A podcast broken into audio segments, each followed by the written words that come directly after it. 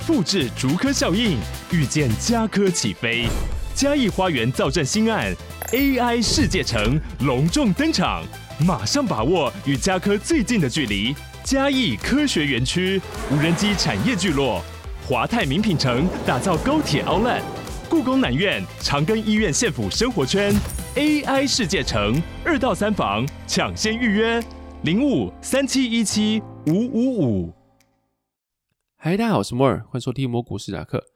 那在开始讲主要内容之前，我先跟大家分享一下我的生活，就是我在三月初的时候提了离职，所以说我应该是四月开始就没有工作。那这并不是说什么哦，我在工作不开心啊什么之类，所以提离职没有，就只是因为最近想了蛮多，就是有在 p o d c a s 上有透露，就是想在生活跟投资啊，还有跟感受生活取得平衡。那这样近期开始有接到一些外快，一些收入跟一些接案嘛，然后所以就表示有一笔现金流是我不用去工作的有稳定的现金流啦，那再说没有多到像正职那么多，但还是足以就是支付我比较基本的一些开销。那不够的话再想办法。那就是想说，近期接了蛮多东西，然后再加上有一些东西积着，像是有很多公关书没看啊，或是想要认真的去经营一下自己的自媒体等等的。要不然就是有很多东西，其实在有正职的情况下又接两个接案的话，是没有办法去好好的整理一些内容。就有时候我的自媒体的内容，比如 Podcast 啊，或者写文章。可能都在有限的情况下逼自己一定要写出来，然后自己还是每次录完，还是每次剪辑完，或是每次写完文章之后呢，自己都总觉得有些地方可以做得更好，但是觉得时间不太够，所以说就会有点想要，就是让自己休息一下，然后可以好好的去做点想做的事情，但不代表说就是未来都不去工作了，那就是先在家里工作一段时间，然后再看后续的情况吧。所以如果照这个规划的话，后续应该会增加 Podcast 产量，或者是说文章产量。就是会在更多的余裕、更多空闲的时候去做一些自己喜欢的事情，或者是去做自我学习。那我是一个蛮喜欢，就是有学习到一些东西啊，就会做整理、做成笔记，然后就可以跟大家做分享。无论是可能是听一些大神的研讨会啊，或者是说我自己看的文章。那最近也很感谢一些出版社寄了一些公关书给我。然后在有这个机会接触到各个出版社给予的公关书之后，我觉得蛮开心的。就是其实我是一个比较老派的人，就是如果你说有。纸本书跟电子书，我还是会选纸本书。所以在家里拿了一些纸本书去翻起来，一来就是里面内容真的是很多很多，非常值得学习的地方；二来就是这种纸质的感觉，去翻起来很好。尤其是现在的网络比较进步吧，所以说书籍已经不是主要的知识来源。你可能看很多很多的大神，他可能没有集结成册的思维，但他第一时间就可以发一些思维在脸书啊或者 Twitter 这些社群媒体。那时候你的知识来源不一定就是那些集结成册的书，你可能会有很多，像是我刚讲一样，就是他们第一时间所发的文章。比较零碎，但是如果你长期以来吸收的话，你可以把它整理成一个系统性的脉络的话，它其实就等于是跟你看书是一样的意思啊。所以说我可能就一时之间收集很多很多的资讯之后，对于看书的时间发挥比较少。但是出版社寄了一些公关书给我，或是一些书给我看之后呢，又开始回去看读书的感觉。然后读书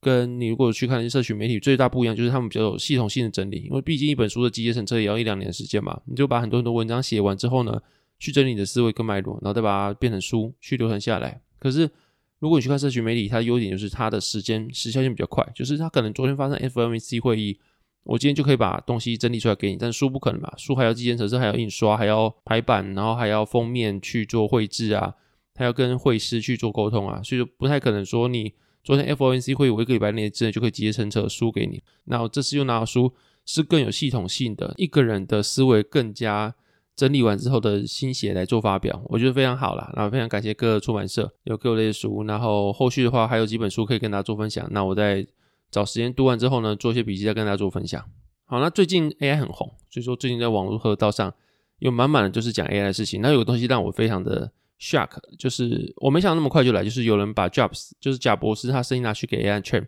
就是模仿他声音之后呢，现在的 AI 可以用贾博士的声音去跟你讲话。那预想就是我那个。文章我还没看完，但是好像是未来可以做到，就是可以把一些人的生前的一些思维，比如说的文章啊、脉络啊，或是什么影片里面的讲话谈吐啊，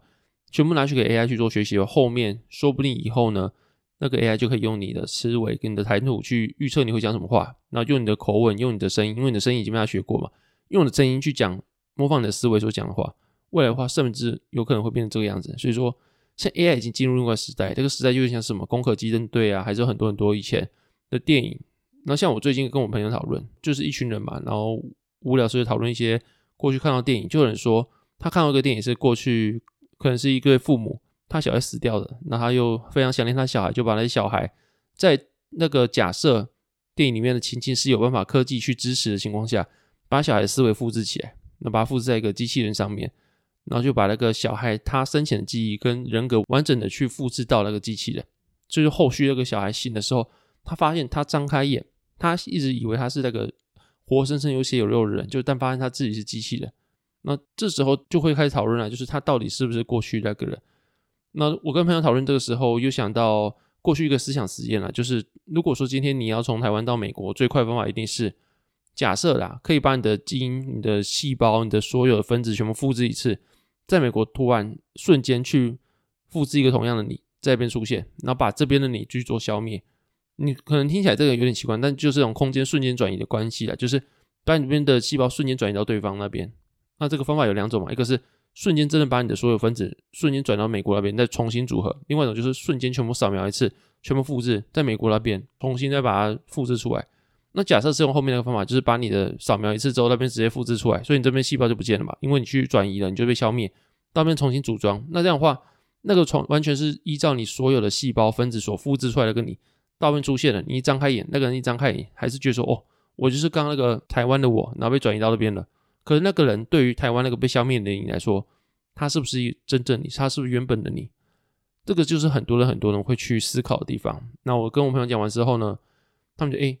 好像没有想过这个问题耶。可这个问题其实会牵涉到另外一个思想事件，就是，或者是说它也不是思想事件，就是现实中会发生事情，只是大家都没有去预料到这件事情。就是以前到现在的你是不是同一个你？那这个脉络是，如果说以前有一艘船，好了，假假如说我们说有一艘船是 A 船，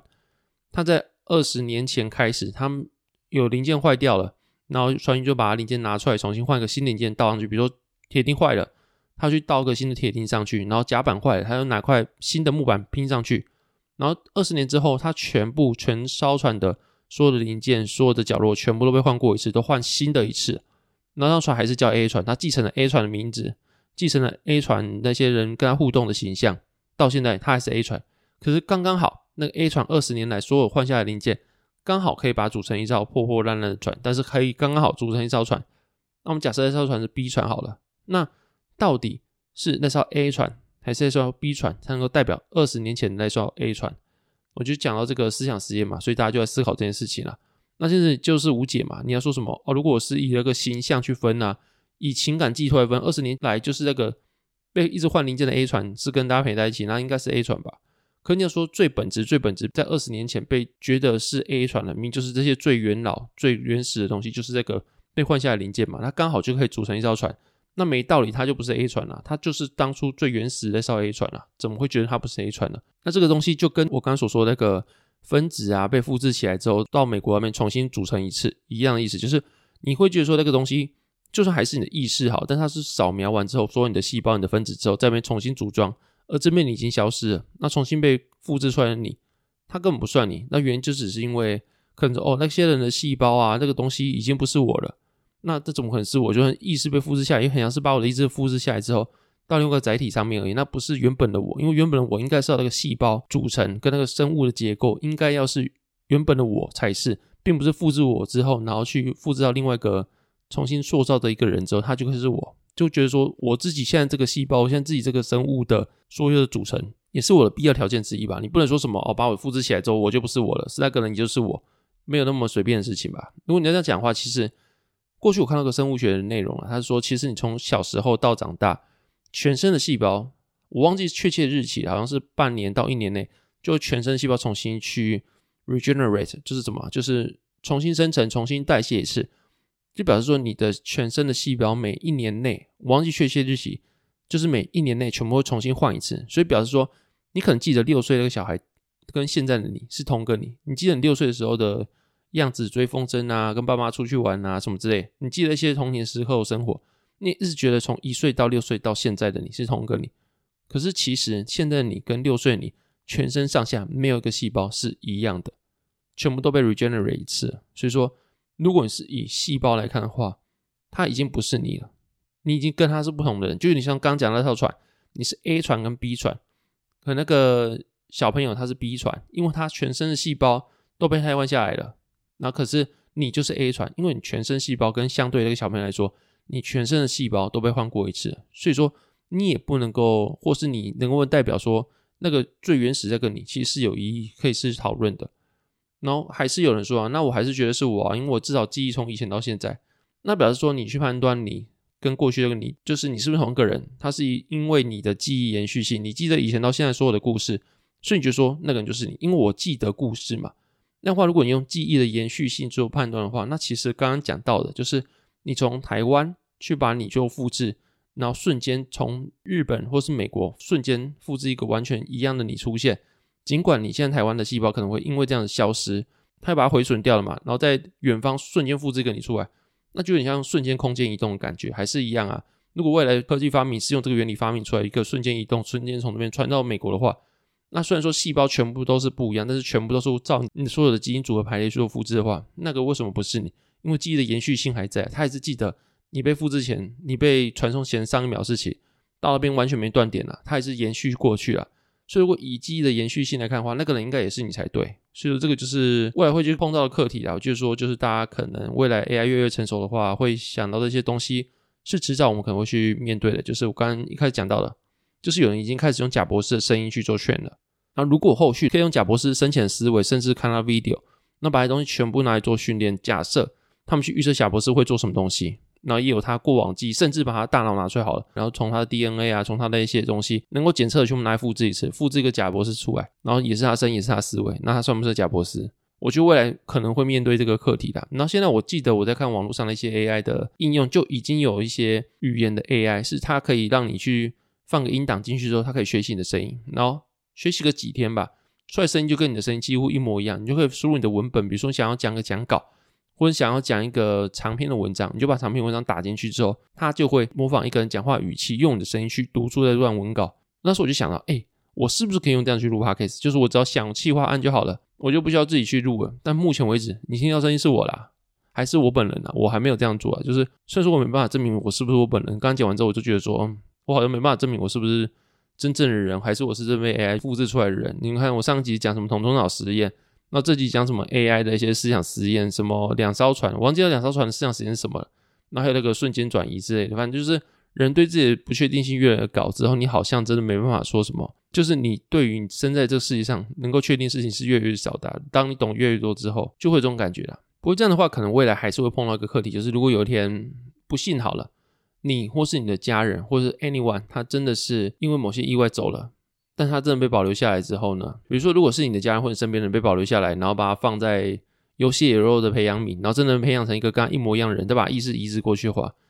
你有没有办法去把它当做你生前之前那个亲人去做对待？比如说，他真的培养一个跟你的家人一模一样的肉体，然后一模一样的意识植入之后，他就是一个完全一模一样的人，就只是他的全身的那个细胞跟已经过去过世那些他是不一样的，但是其他完全一模一样。那你会不会用？过去亲人的情感去对待他，我觉得不只是你自己的自我认同有问题，就是你对这个社会的互动，你也有新的挑战，有新的认知。就是，诶，如果真的有一天，假设啦，我们假设一个不是真的，不是唱衰，就是假设你爸妈其中一个挂掉了，或是已经挂掉，那今天有个机会，就是，诶，我医生知道他挂掉，车祸很严重，或他已经去世一段时间，我知道你很想他，我有办法把他重新复制出来，那你要不要？你要不要重新复制一个你的爸妈？那如果你要的话，你面对的爸妈什么心态？那如果他真的有一天发现，哦，我是被复制出来的，我不是原本那个我，那他又是什么心态？我觉得这是未来，就像 Sam Altman 讲的一样，就是这个是未来可能要面对法规还没契及到这个地方，但是现实已经出来一些东西在 AI 的应用上，那要如何从法规啊跟现实去做个平衡，或是法规要先于现实，先去记一些规范，让 AI 不至于被滥用。甚至有人说什么 AI train 了之后呢，他甚至有自己的意识之后，会反过来觉得他不想被人类去做掌管，或是有人就说人类只是 AI 实现地球霸权的一个过程而已。当有一天像是我们现在是什么人？我们现在是智人嘛？然后过去好像有个尼安德塔人，然后我们就是智人去把尼安德塔人全部消灭之后呢，然后就成为了地球的霸权嘛。所以说尼安德塔人对我们来说就实现我们智人的地球霸权的一部分的一个进展而已，只是一步而已。那会其实我们的出生，我们的存在，也只是为了去促成那个终极的存在、终极的实现的终端产物，就是 AI。然后可能上帝视角会就说：“哦，我们人类出现只是为了引导 AI 出现。那我们现在其实扮演蛮好的嘛，就是你看我们现在做出 AI 了，开始用大量的语言模型训练它。哎，如果你要以这个角度来换的话，这个剧本也蛮顺利的啦。反正总之就是法规基本上是跟不上现实。我们看到过去很多法规都是因为现实出现问题了才做修改，然后就算是你看金融法规也是啊，很多很多的漏洞啊、舞弊啊或者套利啊、欺骗其他人啊，这些东西都是哦，真的发生之后法规发现哦，这边有漏洞，我要去做修改，那才会有新的法规出来嘛。那我觉得说，因为人都是不完美的，只要是人都没办法去预测未来，所以你也不知道说今天你如果真的没发生事情的话，要怎么预测？所以这也不是政府的错，因为法规也是人去做设定的。在人类出来之前，这个世界上没有任何的规则，所以说法规也是后续人类去赋予这个世界跟赋予整个集体人类的一个枷锁。如果没有法规，你当然很自由自在，你要杀人也可以，你要在路上落鸟可以啊，什么之类，你要做什么都可以，就很自在的意思啊，就有点像是什么沙特讲的“他人即是地狱”，就是因为如果全世界就只有一个你的话，你要做什么都可以，你要在路上尿尿都可以，对不对？可如果今天有两个人、三个人、很多人之后，其他人的存在就是限缩你的自由，那大家的存在感啊，大家的意识都互相碰撞的话，就需要法规。来规范大家去找一个平衡，就是哦，我有点不舒服，你有点不舒服，但是我们能够接受这种不舒服，我们相安无事的活着，这就是法规所需要出来的理由啦。但是在这种情况下，这些法规就是集体人类去做的一些约定，那都是人类的产物。那人类就是没有那么聪明，人类就是不会怎么预测未来，不会想面面俱到，有很多事情就是真的是发生了才做一些规范。所以说，未来 AI 对人类有什么伤害，有什么要及时先做规范，让 AI 不至于去侵害人类社会跟人类权益的事情，目前。我就是说，就像 Sam Altman 讲一样，需要先开始去正视啊，不然干什么？我未来就是复制另外一个你出来，有没有可能把你声音丢进去那个我刚讲的 AI 的语音模型里面，它可以去复制出完全一样你的声音哦。然后像那些艾利欧那些粉专有分享，有些人已经可以用 AI 去复制你的脸，去发现那些照片，就是他有发一些照片，就是普丁、习近平去什么，去好像去宗教仪式，穿什么一些宗教衣服啊，然后在那边膜拜之类。可是那根本就是他们没做过这种事情，但是。我今天都可以复制你的声音，我可以复制你的影像的话，那我是不是就可以复制你的影片出来了？那如果复制影片出来，是不是就有造假行为会出现？这个理论上在现代科技都已经办得到。我可以复制你的完全你的影片出来，你的脸、你的声音、你的动作，甚至是学习讲话的态度。那影片在你面前出来了，干，但是你没做这种事情，你到底要怎么去辨别说，干我没做过这种事情呢？阿妈，影片都出来了，以前那个什么最早的时候人证就可以，后面要需要什么照片为证。照片都可以 P 的时候，行车记录器还可以。哪怕现在连影片都可以出来了，你到底还有什么办法去可以说你没有做这件事情？好像这种百口莫辩的嘛。所以说未来会不会怎样？就是真的是要先透过法规规范，或者是有什么办法可以去维护你自己权益？就是要怎么在科技发展跟人类的权益中间取得平衡啊？我觉得是蛮重要一件事情。好，那因为明天是礼拜六要补班嘛，所以我就快速讲一下，就是三月二十一到二十二号之间的 FOMC 会议的主要的内容。那在这场 FOMC 会议主要就是决议升息一码，在之前好像是市场是预期有十五趴认为是不升息，然后只有八十五趴会认为升息，然后主要论述当然是就是近期的一些金融危机啊，然后市场会觉得说这些金融危机之后，Fed 应该会受到这些金融危机所做一些限制，就至少他们升息步调应该会放缓，然后显然呢就是在这些金融危机爆发之前，Fed 其实是想升两码，他们有提到就是他们正是因为金融危机这件事情，然后有放缓他们升息的步调。那当然说，这有另外一个解释啊，就是因为银行自己遇到金融危机，自己遇到一些流动性问题之后，他们的放贷就会去收紧他们的信用。他们自己有些像是 SVB，就是矽谷银行，他们都已经是出现挤兑问题，就表示他们账上现金不够用嘛。那未来他们要放贷，一来就是这么高利率的时候，人家借款的意愿降低；二来就是呆账的问题也变高。就是你今天如果你只有能力还两趴利息，然后在过去的借贷的成本就是两趴。但一路升升升升到六七趴，我每个月要还六到七趴，已经超出我当初的预期了嘛？那我是不是就会形成呆账？有很有可能因为这样的高利形成呆账。这情况下，银行他们所去放贷的审核标准就变高，那进一步去收紧市场上信用跟货币量，因为你的放贷的资金越来越少，所以你的货币量就会变少，因为放贷钱变少了嘛。所以这时候，就算他们升息变少，但是金融危机之后呢，银行会自主的收紧信用，那也有进一步去帮助货币量减少啊，经济热度下滑，甚至是。通货膨胀下降，所以说他们觉得说升息变慢没关系，因为银行已帮他们做到他们想做的事情了。除此之外，就像我刚才讲说，市场一直觉得说 Fed 会因为金融危机的关系去放缓升息，他们也在利率市场去做交易，就是他们认为说七月开始可能会进入降息。然后针对这个事情，Fed 主席 Jerome Powell 就要讲说，他觉得目前的银行危机只是单一事件，就像 SVB 这些啊。然后过去有很多很多分析嘛，简单说就是 SVB 它有太多太多大存户的钱。在美国只保障每个存户二十五万美金的情况下，就是你二十五万美金以内，你是完全可以完全拿回来。如果银行倒的话，但二十五万以上那就拜拜，那就是不好意思，那个就是不在保障范围内。那因为 SVB 就是系股银行有太多太多新创钱在里面，那新创又都是科技公司，他们钱绝对超过二十五万美金，所以太多钱是没办法拿回来。将近九成以上的人都是这样的人，所以他们有九成以上的人是不受全额保障的。所以他们当然想挤兑啊，因为爆炸的话他们没办法全部拿回来嘛，而且他们存款收入又太过集中，是在二零二零到二零二二之间，就那时候大家都很牛市。如果有经历那边都知道，就是在风口上猪都会飞，随便一个人进入市场都会飞。他们募了太多钱，就全部存到 SVB，所以他们大部分存款都在那段时间来的。那一时间来那么多存款，那那时候又是 QE 的情况下，零利率的情况下，债券价格那么高，但他们又不可能因为这样就不去做任何投资，那他们怎么付钱去给那些存户利息呢？所以他们还是去买债券。那在二零二二年狂暴升息的情况下，他们债券价格大幅下降，理论上他们持有债券，只要持有到到期，那些债券的。那些亏损啊，都不用去做认列，也不用去做那些实现，但是没办法，就很多人去提现，他们只好去实现亏损，就一大堆亏损之后，他们想去募资，就被大家发现，看你是不是线上现金不够，然后又那么多投资人又是大额的存户，就觉得我干、哦，如果我不去领的话，我没办法收全额保障，我是不是挫赛？所以每个人都用手机去领款。那这个情况下，现在的科技那么发达，我用手机就可以领款，我不用去什么 ATM 前面排队，我手机按一按，全部钱都提出来了。所以在时代。跟刚好那个存户的组成，那跟时间点太多人在同一时间存钱的情况下，这么极端值这么偏离常态的情况下，这个银行会爆掉。所以他认为说这个 SVB 是特例，没有人会那么短时间收到大量存款，没有人的存款大的存户占九成以上那么多，所以说它就是一个集所有特例为一身的一些银行。然后所以费的主席就说，他不认为说这个个案可以呢代表所有的银行体系都是收紧之类，所以他就说现在的银行体系。在零八年之后呢，有更完善、更健全的保护。他认为现在银行体系的体制很好，然后 Fed 也有足够的工具去保护存户的资金安全，所以他觉得说你要降息，今年是不可能的。然后现在目前的话，市场预期是五月还会升息一码，那后续就是比较分歧，就是有人认为七月会降息啊，但是大部分的一些比较有名望的一些资深的专业分析师认为今年是不可能降息，就像鲍讲一样费了目前没有任何的降息的打算。反正目前市场对于今年会不会降息啊，或者是 Fed 未来的走向是非常分歧的，就对。然后同时间，Yellen 就是美国财政部长，他有在对参议院的时候表示，就是他有去国会备询的时候表示说，目前他也认为跟鲍一样，认为说目前的银行的收紧事件都是单一事件。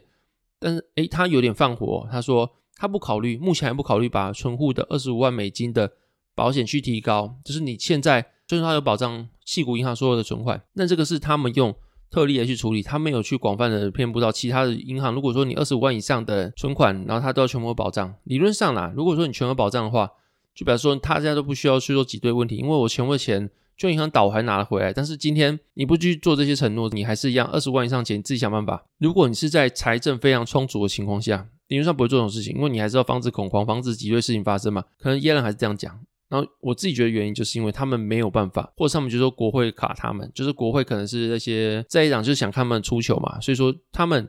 是没有办法说，如果你真的挤兑全美国的银行都需要保障的话，他没办法有这个财政资源，所有的美国的所有银行的存户都有办法去做保障。那根据初步估算呢，就是如果你要保障所有的美国的存款人的存款话，至少八兆美金以上。那目前看起来的话，他如果真的要弄到八兆美金那么多的话，一来可能是没有办法。二来就是有办法好了，他要经过层层程序，他可能在国会的关系会卡住，就在野党就把他卡住。所以说目前看起来，他可能没办法做到这种事情。所以说就算是有点小放火，他还是没办法去跟所有的那些记者媒体啊，或是那些参议众议院的议员去做保证，说他有办法做到的事情，因为这个职权已经明显超过他目前当下就能够去承诺的事情了。然后除此之外，就是刚刚是讲政府端，然后在企业端或是投资机构端。看到几个现象，就是像是 JP Morgan 啊，或是 Investco 那些投机机构的话，他们的一些主要负责人认为说，他们已经开始进入买长债的时机，或者科技板块的时机。那这意味就是他们已经认为说，在下半年或者是二四年的 H one 已经开始会进入一些降息的预期。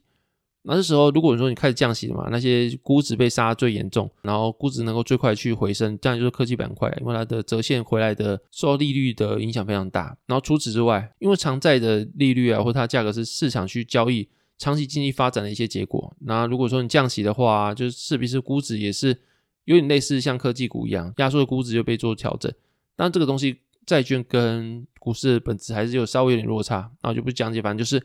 如果你说你降息的话，对债券跟对科技股来说，它是最大的估值释放了。所以有些机构的负责人已经开始认为说，已经进入了买这个东西的时间点了。但问题是，现在目前市场也都在预期，就是 Fed 是不会去做轻易的降息的。那 Fed 不会轻易降息的情况下，你环顾历史，Fed 如果降息，基本上是受迫降息的。那受迫降息意思就是说，就是一定东西爆炸或者系统性危机出现了，Fed 才会降息。那就是现在，大家会觉得说已经是买长债或者科技股的一个时机了，但是大家不确定说现在是不是谷底，还是未来还有一波修正。所以说现在就处于一个我想买，我很怕错过上涨那一波，因为你根据一些历史文献去看的话，那些谷底反弹的时候是整段所有的股市的整段成长来说肉最多的时候，所以你如果一段没吃的话，你就一大部分的肉是你没吃到，所以大家都不想错过这一波。在这个情况下，你就是要去抄底，你就是承受可能在下跌的风险，但是。他们又会觉得说，会不会再下跌？那我是不是会吃到再一波下跌，或是再一波修正？如果你说什么费的降息一定是东西爆炸的话，那下一波修正也不会小。理论上，你去看环顾历史的话，那第二波下来不只是会非常深，而且还非常的快，会让人家猝不及防。然后那些政府机关会费才会去进行降息或者宽松的货币政策。所以情况下，就像我刚讲，就是整个市场都陷入个我想买，因为我怕错过第一波上涨，但是我又不敢买，因为我又怕就是我可能会再吃一波又修正的矛盾下。但这情况下就是风险考量嘛，你要去曝险，你才有办法得到这些丰美的回报。但是丰美回报就是第一波上涨，它伴随的就是你可能是抄不到底，可能还会再吃一波下跌的考量。那没有那么好的就是说什么哦，我不想要知道下跌，但我又想要有大幅上涨，很难有这种事情啊。如果你把风险跟你的报酬去做一个认识的话，你会觉得这两个东西是相伴相生的。你想要得到很好的报酬，你就是要承担足够的风险，对应的风险。所以目前的话，市场情绪大概是这样子的。那接下来就是我帮刚刚讲的一些内容去做个总结。那总结是第一次就是本次 FOMC 会议是全票通过升息一码，所以将政策利率区间去定在四点七五到五趴之间。那这个就是利率点阵图，它的显示是二零二三年的中位数还是五到五点二五之间，就是整个二零二三年是不会降息的。然后第三个就是利率点阵图在二零二四年之间有看到会有降息的可能，然后中位数会落在四点二五的情况。所以说，如果你真的要降息的话，一费的考量会在二零二四，就是明年才开始做降息，今年是全年不会降息，而且会维持在高利一段时间。那第二个是目前的银行出现系统性危机，然后对于费来说，他们认为说这有助于帮助费来去收紧市场的信用条件或者货币，或者帮助那些通膨下降啊，或经济降温等等，所以说他们。确实会因为银行的系统性危机放缓他们升息步调，但不代表说对于市场来说，这样它估值或者它的一些通膨就压抑就被松绑了。因为银行自主的去收紧信用条件，也是进一步去帮助费的去做通膨的下降或者通膨的压抑。那第五个是耶伦，他有讲说他不保障存户的全额存款，那是比较出人意外的。因为如果是保障存户的存额存款的话，那就大家都不会怕说到钱领不出来，就不会有那么多挤兑或流动性问题。但是他不保障。原因可能就是因为目前财政部也没办法当下去承诺说他有办法做这件事情，他已经超过他当下能够决定的范畴了。因为一来可能钱太多，有八兆以上美金，他没办法去做保障；二来就可能会被国会卡关，所以说当下他不保障，这是有点小放火的情况啊，有点出乎意料啦。因为除非他很笃定市场不会去做恐慌，不然的话，目前来说才刚有一两间银行因为挤兑关系去做招接管，这是一个非常敏感的时候，再讲这种话其实是有风险的。那第二个是目前市场预期费的会转向，那以目前 CME 的一些市场交易的结果的话，大概是七月会降息一码。但这个思维，如果你去考虑到刚刚讲像 Invesco 啊或者 JP Morgan 啊这些投资机构，他们也认为说，可能现在已经开始是科技股跟债券的购买的时间已经慢慢浮现了。那你再加上市场会预期七月会降息的话，这其实都是同一个思维，就是他们会觉得说市场的高利升息。这个升息循环已经差不多结束了，后面又开始进入降息循环，这不确定什么时候，就是不确定什么时候，因为你一降息，那时候短期内说不定降息后面还会再跌一波，但是后续第一波上涨的肉也是最多，所以大家就会陷入一个我想要吃到肉，我又不想要去承接下跌的恐慌之中，或者你说犹豫两难之中。那你如果是简单来说，就是本波升息循环，或是你的熊市。可能终点即将来临的，你要用什么黎明前的黑暗去形容也可以，就是可能会最后波下跌，但你不会像二零二二年一样，你迟迟不知道这个熊市什么时候结束，已经知道自己进入尾声了，这是目前投资人比较明确的信号，就是这个样子。那我自己目前的思维，就是后面啊讲完那些东西之后，我讲一下我后面自己的思维就快速带过，就是我一如既往的观点是认为说。所以它会升息，会受到一些，比如说升息过高，所以有些东西爆炸。我那时候是这样讲。然后目前看到真的是银行出现一些流动性危机之后呢，它会被压抑升息。那这个是从年初就开始讲到现在的观点，已经做实现了。那我在前两集和前三集的时候讲说，我觉得费它可能全年升息不会到超过三码。那目前看起来的话，最多就是五月的升息一码就结束，那就三码内，所以这个已经是实现了。那后面我们要看就是费他不会去主动降息救市场。那这是你去环顾过去的观点是，费他如果真的是主动降息，那后面都会伴随下跌。无论你说什么二零一九年预防性降息，或者二零零七年降息之后呢，市场还是爆炸，因为它就是费德看到什么东西之后，太多降息就表示可能是有问题出现的。所以费德如果不主动降息是最好。如果费德主动降息的话，不代表说股市就会立马上涨，然后什么万里无云啊什么之类，未来都是什么美好生活。短期内可能会上涨，因为股指压缩瞬间所有的释放，可能后面的话都会有系统性风险出现。但是如果你要说费德它一直维持高利，那就不要降息好了。费值维持高利会怎么样？其实也没有比较好。你就看到现在的利率环境，那很多银行都已经出现实现亏损，或是他们的流动性出现问题了。那你如果维持高利的话，没有比较好，然后也没有去改善任何东西，它还是迟早会爆掉。所以说目前的话，你要降息或不降息，好像都有问题。你降息的话，你可能会陷入什么反复通膨的危机；那你不降息的话，那可能东西会爆炸。所以说再怎么说，我觉得现在的费的它其实有很多很多东西是它会陷入两难，怎么都好像都不对。那的情况下，我对于未来看起来是比较悲观的，就是你可能二三年的下半年或者二四年的上半年，我都会比较悲观看待啦。就是我可能会觉得有系统性风险出现的几率是蛮大的。那我觉得应该不是只有我有这种想法，就是你可能看到现在市场上分很多派嘛，比如说你说艾谢克的文章、艾大的文章啊，他还是觉得说可能二零二三年是最后个买点。可是你看其他的大升级的文章，可能又不是这样子，大家都大升级，那大家都有不同的想法，就是。你的策略比较重要，你要怎么做？你要怎么预防有可能会出现下跌？但你要预防说你可能上不到车，那你的部位控管就很重要。但是我自己是认为说，后续可能还有一波修正啊，大概这样子。那另外就是顺便讲一下，就 BTFP 这件事情，就是好跟市场讲过，目前的联储会资产是负债表是上升的，但是跟 QE 不一样，那些银行它用票面价格去做借贷，那个借贷的是贵的，就像我的脸书最近文章讲一样，BTFP 它是可以用债券的票面价格去做贷款，但是这个贷款。它利率是高的，但目前应该是四点五趴左右，所以说你在银行来借这笔钱也不划算。它不是像 Fed，它直接去跟你购买长天期债券，然后这个就是 QE，因为它把钱直接注入你那边，而且是没有利息的。但是 Fed 现在用 BTFP 去支持银行啊，它是有代价的，银行也不会随便拿一个四点五趴的成本的资金去做任何的投资或者任何的乱撒，因为四点五趴的资金成本太高，所以这个跟 QE 是完全不一样的。然后反倒是你如果觉得说 BTFP 或者说资产负债表的价格一直上升好了，这跟 QE 不一样，QE 越多表示货币量越多，表示资金越宽松。但是你如果看到现在它是被 BTFP 叠起来的，表示说银行明明就这么贵的钱，你干嘛去借？但你还是去借，表示你真的有问题出现，你才会去宁愿花那么多的代价去借这个资金嘛。所以说表示是有问题出现，所以你的资产负债表现在上升是不好的讯号，就表示银行的信用逐渐吃紧，到它必须去不惜代价去借钱出来去还给存户，或是。解决它的流动性问题，那是不好的信号，这是利空的信号，那就大概是这样子。然后也是重申的观点，跟我前几篇的文章去介绍是一样，BTFP 的上涨并不是好的，并不是 QE，而是你要把它反向看，就是它是不好的讯号产生。那最后就是我自己会认为，目前去压住 Fed PV，虽然说炮觉得它不降息，但是联总会降息从来就不是他们主动要降息，都是遇到事情被迫降息。那如果真的是系统性风险出现，Fed 不可能不放水救市场，所以说你现在去压住 Fed PV 就是。转向是很合理的，但是现在如果你觉得去抢底的话，你就真的是要有你可能会受到最后下跌的可能，因为风险跟获利是相伴相生的嘛。那我自己还是一样，就是我还是会买长债为主。如果后续真的还有下一个机会去做回落的话，我还是继续加我债券。那我也是认为说债券是未来比较好的一个资产，它说不定涨得不会有股市多长期的，但短期内至少你可以免除那些巨量下跌的风险。因为债券再怎么说，只要你的升息循环已经到了。末期理论上债券的价格下档是有限的，那这情况下，如果你去读个 P V 的话，或者利率为零的话，它的上涨空间又肉很多，在下档有件上涨空间肉蛮多的情况下，我还是觉得债券是最好的一个选择。当然说你也可能会错过股市涨幅，这时候你适当配一些科技股，我觉得还蛮不错的一个选择。如果你要配什么价值股或是什么防御性资产的话，我觉得时间有点过去，就是你在当初可能在二零二二年就应该要配了。如果你现在才要回头去配这种东西的话，我觉得可能稍微有点晚一点。那可能反而需要配那些可能因为那些转向会受惠的一些利率敏感的股票，我觉得会是比较好的一个选择，大概这样子。那接下来进入讲笑话时间，第一个笑话是面包朝人扭到脚会变成什么？牛角面包。